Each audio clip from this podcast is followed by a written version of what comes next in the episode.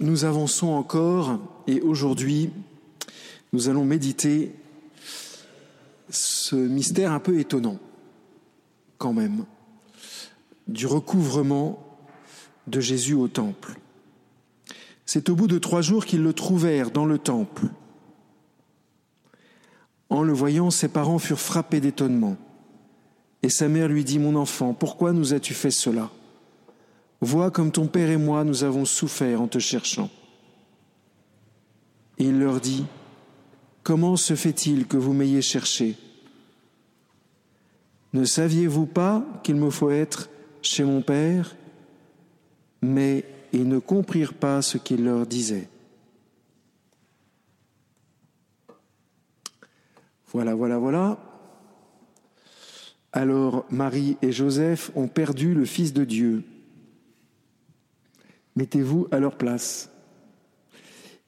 S'ils remontent à Jérusalem, c'est qu'ils en viennent. S'ils viennent de Jérusalem, vous savez, c'est que c'est très probablement le pèlerinage qu'ils doivent faire au moins une fois par an. Donc il y a beaucoup de monde. Il y a beaucoup de monde à Jérusalem, il y a beaucoup de monde aux alentours de Jérusalem, avec, on imagine, des commerçants qui tirent profit de cette foule. Et Jésus est à 12 ans, on peut imaginer que la Sainte Vierge et Saint Joseph ont l'habitude de le voir partir, parce que je pense qu'il se serait, euh, enfin que ça ait duré si longtemps, trois jours, c'est énorme. Alors on verra que c'est une, une, raison symbolique, mais il devait avoir l'habitude de le voir partir. Jésus devait être donc, on peut imaginer, quelqu'un d'assez indépendant, quelqu'un d'assez autonome en tous les cas. Donc ils le perdent et immédiatement dans cette phrase qu'on a lue, on voit que Saint Joseph et la Sainte Vierge ont beaucoup souffert. Pour que la Sainte Vierge dise vois comme nous avons souffert, c'est que ça devait se voir sur leur tête. Ils ont, dû peu dormir et ils ont dû s'inquiéter. Étonnant que la Sainte Vierge se soit inquiétée. Vous voyez euh, elle est Immaculée Conception, on peut s'imaginer que l'inquiétude est hors du cœur de ceux qui sont Immaculée Conception. Ben là, ça nous montre une chose, c'est que l'inquiétude n'est pas forcément liée au péché. Vous voyez, si la Sainte Vierge est inquiète, on a le droit d'être inquiet. si la Sainte Vierge est inquiète, on a le droit d'être inquiet. Et puis bien des parents euh, ont la sensation de perdre leur enfant de perdre la, relation avec leur enfant. Bien, vous voyez, la Sainte Vierge a vécu la même chose, la même chose que vous. Si vous avez vécu ça un jour, sentiment de l'enfant s'éloigne, que d'une certaine façon, on ne, le, on ne le tient plus. Et la Sainte Vierge, quand elle pose cette question à Jésus, tout de suite elle dit, Ton Père et moi. Et Jésus va répondre, Ne savez-vous pas que je dois être aux affaires de mon Père?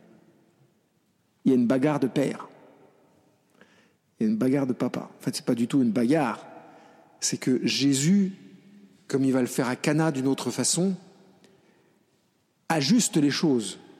Euh, Joseph est vraiment son père, mais son père biologique euh, c'est le Seigneur, c'est le Père du ciel.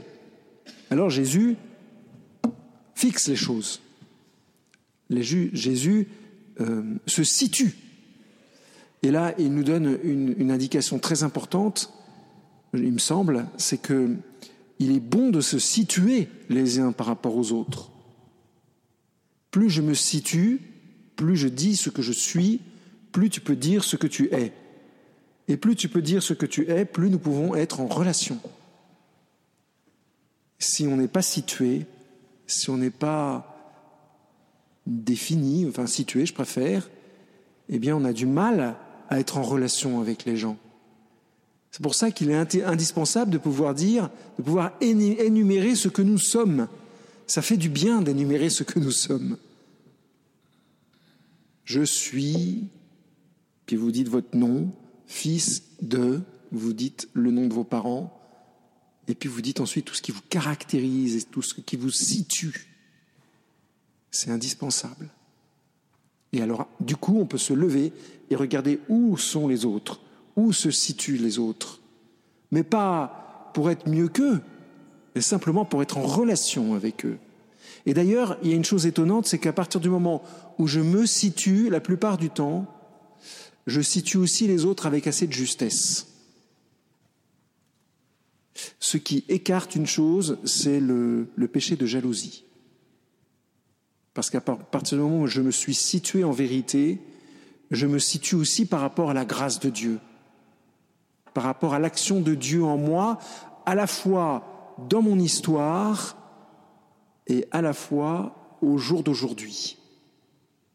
Et donc du coup, je peux regarder les autres dans leur histoire et dans leur grâce d'aujourd'hui. Et ça écarte la jalousie. Parce que on est vraiment dans le réel et pas dans le, rêve d'une situation. Donc, cette histoire très très courte, euh, cette deuxième apparition de Jésus dans sa jeunesse, il n'y en a que deux, est vraiment importante parce que elle va nous donner des pistes sur la relation de Jésus avec son Père et surtout de ce que Jésus veut qu'on sache de son Père et de la façon dont il veut qu'on aille vers son Père également. Le Père de Jésus qu'il faut chercher, puisque finalement dans cette histoire il y a une histoire de recherche. Le Père de Jésus qu'il faut chercher, c'est pas Saint Joseph, c'est le Père éternel. En fait, c'est ça que le Seigneur Jésus veut nous dire. Parce qu'au fond, s'il répond ça à sa maman, qu'il adore sûrement, et à Joseph, qu'il adore sûrement, j'utilise le mot adorer, je sais, on n'adore que Dieu. Mais qu'il aime, enfin je ne veux pas ne pas imaginer que Jésus n'aime pas son papa et sa maman, il leur doit tant. Et puis même s'il leur devait rien, il les aime, il est Jésus, alors il les aime parfaitement. Donc on ne peut pas douter que Jésus n'aime pas son papa et sa maman. Mais il a cette réponse. Ne croyez-vous pas que je dois être aux affaires de mon Père? Il a cette réponse d'ailleurs avec une question, ce qui adoucit un petit peu les choses. Pour nous, beaucoup plus que pour Saint Joseph et la Sainte Vierge. C'est une façon de nous dire à nous autres, d'anticiper, si vous voulez, euh, cette fameuse phrase quand il va dire Qui me voit, voit le Père. Et ce que je fais, je le fais au nom du Père, et je ne le fais pas en mon propre nom. Peut-être qu'on peut aussi psychologiser, 4 secondes, ça fait pas de mal, c'est marrant de temps en temps, c'est rigolo. Et c'est sa crise d'ado, au fond. Les 12 ans. Une crise d'ado. Crise d'ado la manière de Jésus. Sauf que, là, vous voyez, il est en opposition aussi ça montre une chose, c'est que grandir en opposition n'est pas forcément négatif. Sauf que lui, il grandit dans une opposition réaliste et pas irréaliste. Je dis ça pour toutes les mamans du monde qui voient leurs enfants râler, une fois de plus. Alors attention, hein, je ne suis pas en train de dire que Jésus a fait sa crise d'ado à la façon des, adolescents pécheurs que nous avons tous été. Mais enfin, il y a quelque chose de ça. Signe aussi peut-être que Jésus veut nous aider. Peut-être pour nous dire, j'ai traversé cette période et je me situe. Et toi, qui traverses des périodes un peu difficiles, eh bien, tu peux aussi te situer. Et si tu veux être bien situé, il faut que tu te situes par rapport à moi, Jésus, et par rapport à mon Père.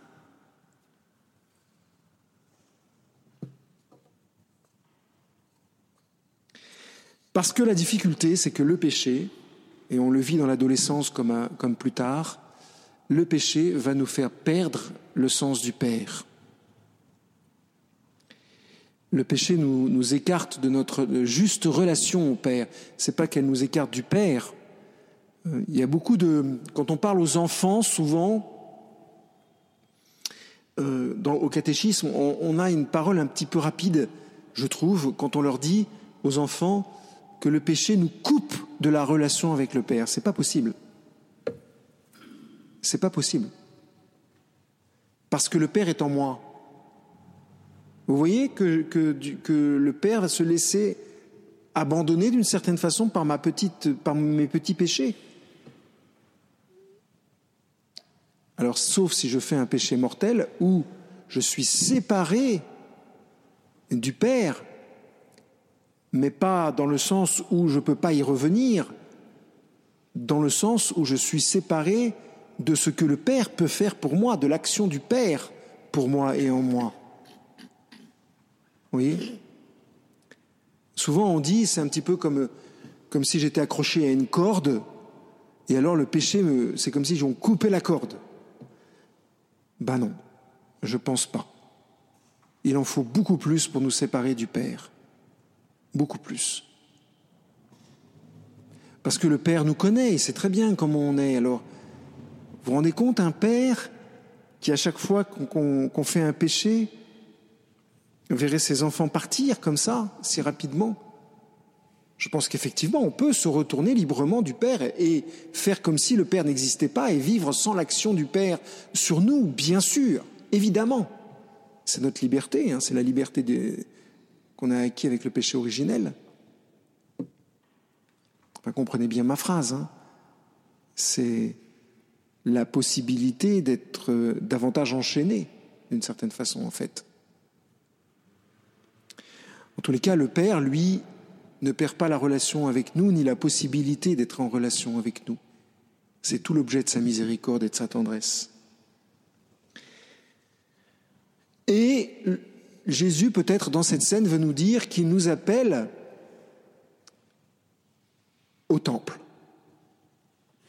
pour le retrouver, pour nous dire, si tu veux trouver mon Père, viens au temple. Viens au temple. Viens là où ma sagesse se répand.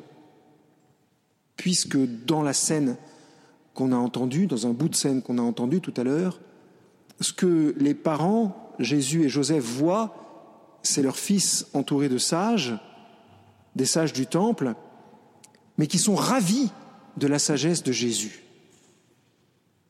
Et donc, si vous, si vous, comme pour, si vous manque cette sagesse, j'allais dire comme, comme il me la manque, si vous manque cette sagesse, eh bien, il faut venir au temple, il faut venir à l'église et scruter la sagesse et travailler la sagesse, chers frères et sœurs.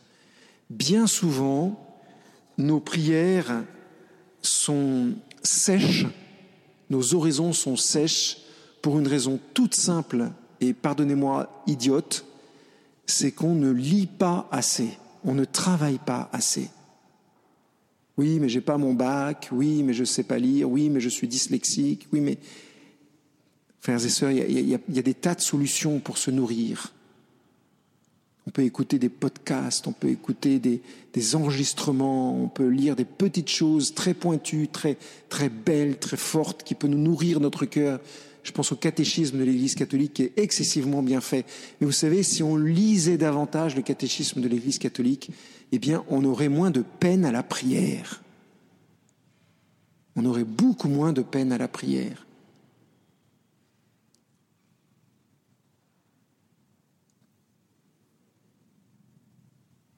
Et oui.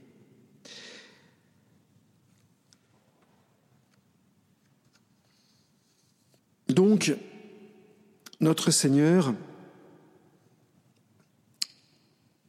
nous attire vers lui et nous attire vers son Père et nous montre que si nous voulons grandir en sagesse, il faut venir au temple. Mais ça passe par trois jours de désert. Ça, c'est une dimension que Saint Joseph et la Sainte Vierge ont vécue à ce moment-là. Et je pense que si l'évangéliste nous raconte cet épisode sous cet aspect-là, parce qu'il aurait pu passer sur le fait que Saint Joseph et la Sainte Vierge ont, ont marché pendant trois jours, c'est qu'il me semble que nous aussi, pour trouver la sagesse et pour trouver le Père, il nous faut marcher trois jours. C'est-à-dire, c'est évidemment l'image des trois jours qui ont précédé la résurrection du Christ. Et ça vaut pour tous les, les aspects de notre vie. nous avons dans notre personnalité différents, différents aspects de notre personnalité. L'aspect de la grâce et de l'action de la grâce en nous, bien sûr. Il y, a, il y a toute la vie psychologique en nous, il y a la vie animale en nous aussi.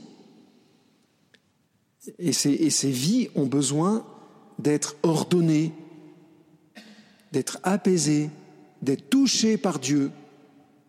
Eh bien, euh, bonne nouvelle, enfin il faut le dire vite, mais bonne nouvelle quand même, c'est que ça passe par trois jours de mort. Par trois jours, pas de mort exactement dans le texte, plutôt de recherche. Au fond, est-ce que le Seigneur n'est pas en train de nous dire, suis mon Père et ma mère, suis la Sainte Vierge et Saint Joseph, et fais comme eux, cherche-moi. Alors, comme je, vous l'ai dit précédemment, ça, cette fameuse recherche de Dieu, c'est vraiment euh, central dans la vie spirituelle. Vous vous souvenez que je vous ai dit il y a quelques jours que quand un moine bénédictin, je ne sais plus si c'est il y a quelques jours ou il y a une semaine, je m'en mêle un peu les pinceaux en ce moment, euh, quand un moine bénédictin vient frapper à la porte de l'abbaye, vous savez ce qu'il dit? Il y a l'abbé qui dit Que veux-tu? Et l'autre qui répond de l'autre côté de la porte Je cherche Dieu. C'est-à-dire que nous sommes tous chercheurs de Dieu. On ne peut pas dire qu'on a trouvé Dieu. Il n'y a que ceux qui viennent de se convertir qui disent ça. Pourquoi? Parce que Dieu, au début de notre conversion, nous fait sentir sa présence. Et puis ensuite, il augmente sa grâce et son amour parce que nous faisons énormément d'actes de foi. Et donc, du coup, cette surabondance de grâce et de lumière va aveugler nos sens spirituels. Voilà. Et donc, plus je vais poser d'actes de foi, plus vous allez prier, plus vous allez vous donner au Seigneur, normalement, plus vous allez être éclairé, plus vous allez être nourri en profondeur, et en même temps, je dis bien en même temps, obscurité profonde des sens. C'est la nuée dont je parlais hier. Pourquoi? Parce que le Seigneur nous veut, d'une certaine façon, on pourrait dire, dans un état de déséquilibre. Souvent, beaucoup d'entre vous disent Mais Père, j'aimerais tellement être davantage équilibré. Ce que je peux comprendre, on recherche un certain équilibre. Mais attention, ne confondons pas recherche d'un équilibre spirituel qui est finalement dans la marche en avant et stabilité, immobilisme. Parce que ça, n'est pas du tout quelque chose que le Seigneur désire. Le Seigneur nous veut toujours en, en train de marcher Or, la marche, c'est un déséquilibre permanent. On se rend compte que quand on n'arrive plus à marcher, hein, quand on vient d'être opéré de la hanche ou un truc comme ça, quand on se lève de son lit la première fois, euh, on se rend compte que la marche, c'est vraiment une affaire des déséquilibres.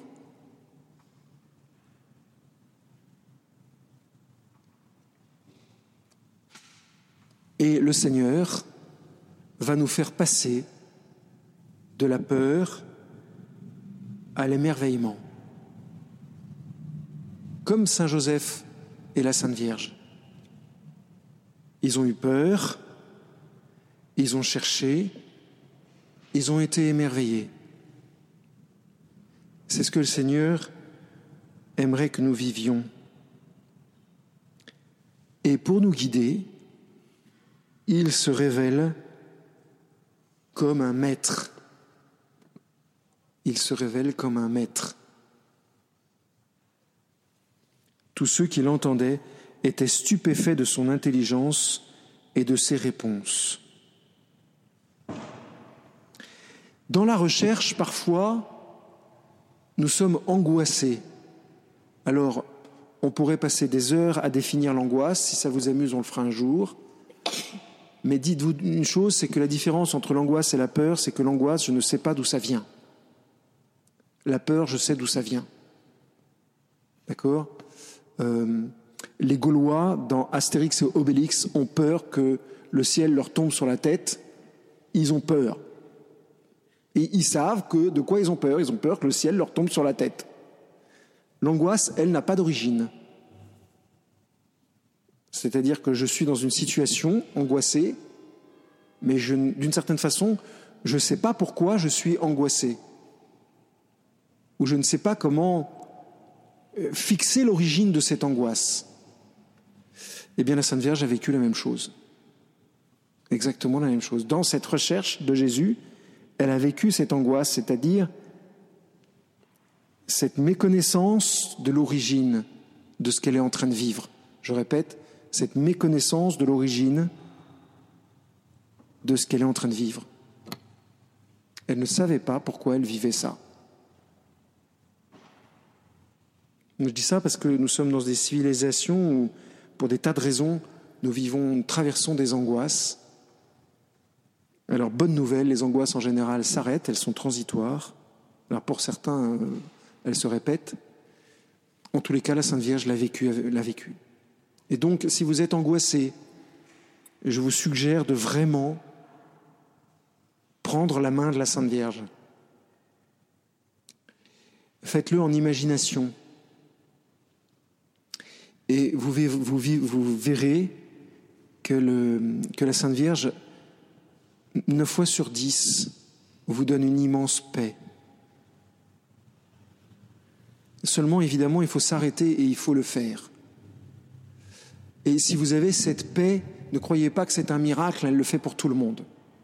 Vous n'êtes pas des privilégiés, mais bien souvent, dans le cœur de l'angoisse profonde, la prière mariale, le chapelet notamment, est une ressource très grande pour finir par trouver la paix.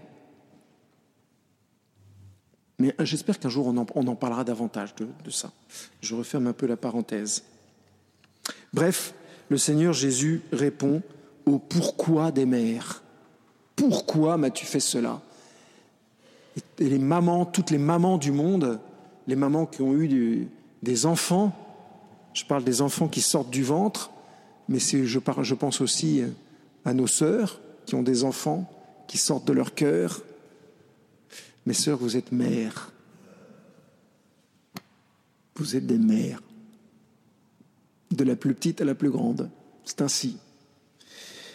Et je pense que quand on est maman, à un moment ou à un autre, on, se pose la question, mais pourquoi? Pourquoi? Pourquoi moi? Pourquoi dans cette congrégation? Pourquoi avec ce, curé? Pourquoi, pourquoi, dans cette basilique-là? Et pourquoi? Au fond, quand on est maman, on se pose toujours ces questions. Pourquoi? Parce que le cœur de la mère est un cœur vital et qui voit plus loin que les limites.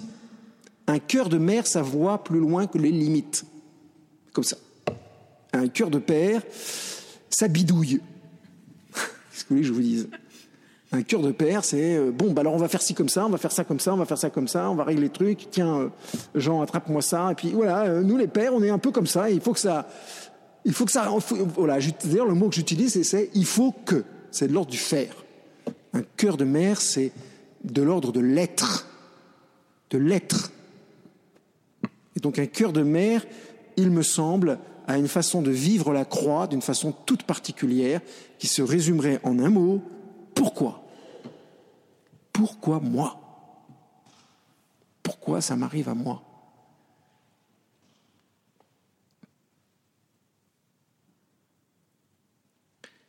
Réponse de Jésus, je suis aux affaires de mon Père, et donc je m'occupe de toi. Puisque je suis aux affaires de mon Père, vous me suivez? Si je suis aux affaires de mon Père, toi qui te demandes pourquoi, n'aie pas peur parce que je m'occupe de toi. La réponse de Jésus est en fait super intelligente. C'est super fin comme réponse. Vous sentez? Si tu te demandes pourquoi, si tu cherches, si tu es perdu, je suis aux affaires de mon Père, t'inquiète pas. C'est une façon qu'a Jésus de nous dire, comme je suis aux affaires de mon Père, je suis là. Je vais m'occuper de toi personnellement. Et d'ailleurs, c'est ce que la vie de Jésus a montré quand il nous a pris sur ses épaules, quand il nous prend sur ses épaules. Là encore, chers frères et sœurs, si vous avez peur, si vous êtes angoissés, comme je comprends ce, cet état, comme je comprends cet état, pensez que Jésus est aux affaires de son Père, c'est-à-dire qu'il vous prend sur ses épaules, il vous prend en charge. Prenez avec vous mon fardeau, il est léger. Vous savez pourquoi le fardeau de Jésus est léger? Ben, S'il est léger, c'est parce qu'il le prend en, majorité sur lui.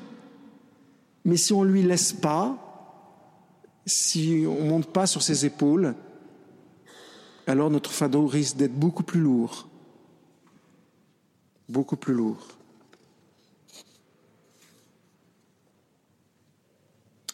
La réponse de Jésus est Je dois être dans la maison de mon Père. Aux affaires de mon Père ou dans la maison de mon Père, c'est un peu pareil. Ce que Jésus nous dit, c'est que la règle qui, qui, qui conditionne son, obéissance, c'est la volonté du Père. C'est la volonté du Père.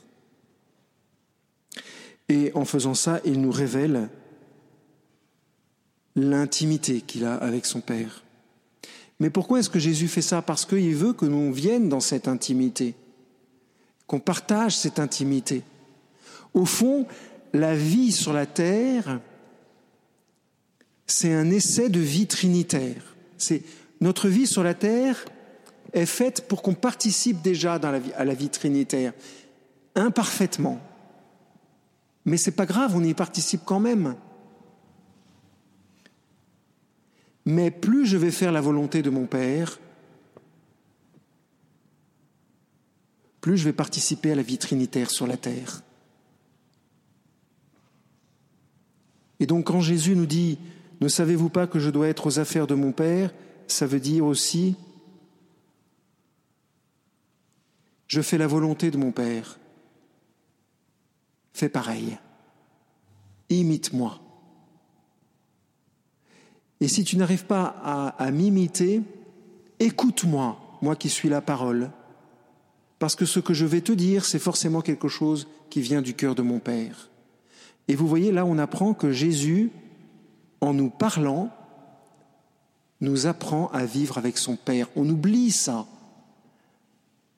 Souvent, on se contente de la relation avec Jésus comme ça. Euh, Salut, ça va? Oui, ça va. Et toi? Moi, ça va? Ouais, pas mal. Et toi? Oui, ça va. Il y a longtemps que tu t'es pas rasé la barbe? Moi, si.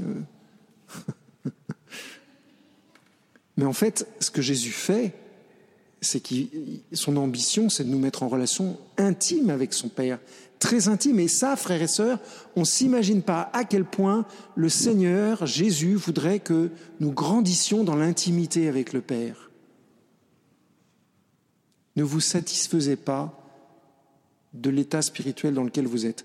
À peine j'ai dit cette phrase que je la regrette, même si elle est mal dite en français en plus. Mais ce que je veux simplement essayer de dire, c'est euh, que le Père vous attend à une plus grande intimité.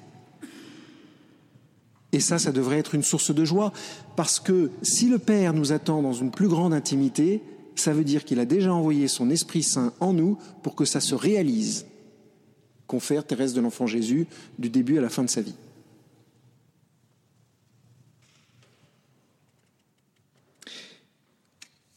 Et la Sainte Vierge et Saint Joseph repartent du temple. Ils ne comprirent pas la parole qui venait de leur dire.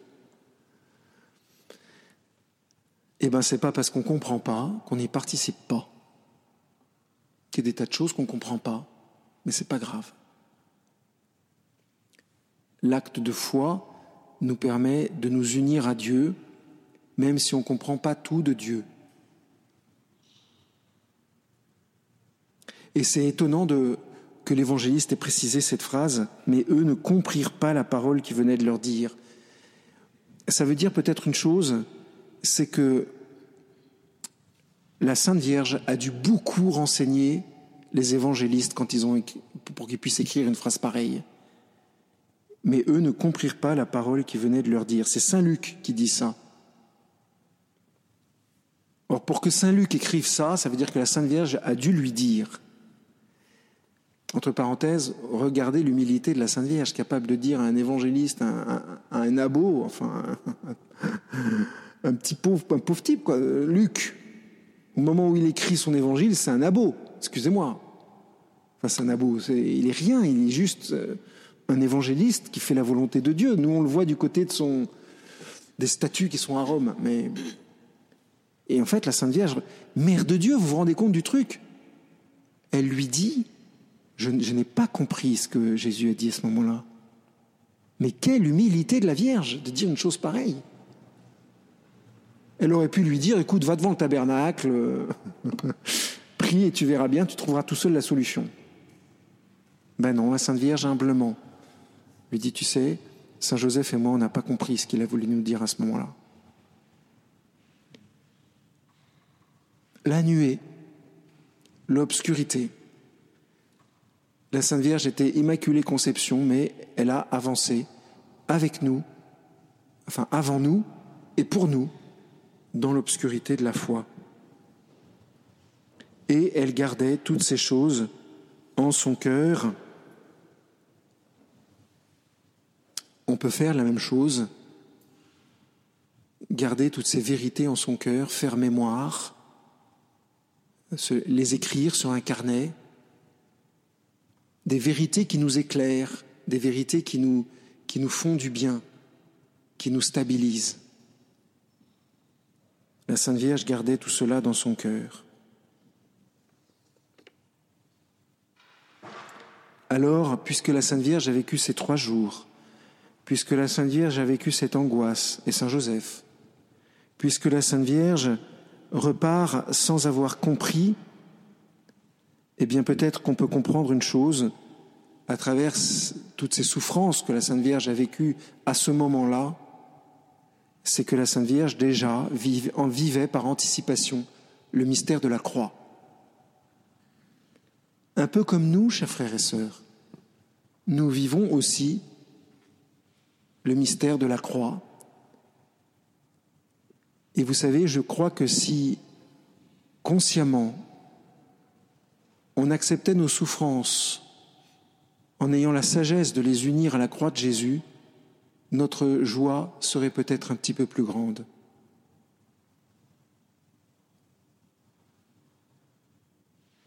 Je pense à cette jeune fille qui faisait de la guitare dans la rue et qui témoignait du nom de Jésus. Alors elle faisait de la guitare, elle faisait de la guitare, et puis elle chantait Dieu est bon, Dieu est bon, Dieu est grand, Dieu machin, et béni soit Dieu mon maître, etc. Puis il y a quelqu'un qui s'approche de la jeune fille en question et qui lui dit Ouais, enfin j'ai deux cancers, euh, Dieu est bon, t'es gentil. Elle le regarde avec un grand sourire, elle lui dit euh, Et moi j'ai perdu mon père il y a deux jours. Un partout. Et comment est-ce qu'elle peut en vérité chanter comme ça, être heureuse uniquement parce qu'elle a uni sa souffrance à Jésus? Pas à la croix de Jésus, à Jésus. Comment on fait pour unir sa souffrance à Jésus? On fait ce qu'on peut d'abord. Il n'y a pas de. Mais simplement, vous voyez, bon, ben, je souffre, mais Seigneur, je t'aime et je vais quand même essayer de sourire. Allez, en avant. Parce que je pense que quand Saint Joseph et la Sainte Vierge sont entrés, la Sainte Vierge n'a pas dû faire la gueule à Saint Joseph pendant, pendant euh, 4 ou 5 jours. Vous imaginez, vous, euh, Saint Joseph et la Sainte Vierge en train de rentrer, la Sainte Vierge faisant la gueule à, Jésus en disant quand même t'es gonflé, t'aurais pu m'expliquer ce que tu ce que as fait. N'importe quelle mère aurait aurait engueulé son fils. Ben non. Moi je l'imagine pas comme ça. Puis je l'imagine pas la Sainte Vierge en train de faire la gueule à Saint Joseph. Bon bah puisque c'est comme ça, je te fais la gueule. Puisque Jésus a dit que t'étais pas son père. Euh, c'est vrai, après tout. Ben non, la Sainte Vierge a dû sourire, a dû mettre de l'ambiance. Comme on dit chez moi, elle a dû ambiancer. Elle a dû ambiancer la Sainte Vierge. Et puis Saint Joseph a dû faire pareil. Et ils ont dû rigoler, ils ont dû alléger l'atmosphère, ils ont dû faire en sorte que, allez, c'est pas grave, on avance, on sait pas tout, on comprend rien, enfin pas tout, moins que lui en tous les cas. Allez, on avance. Il me semble que c'est ça, vivre avec la Sainte Vierge. C'est vivre dans une atmosphère légère d'une certaine façon. Amen.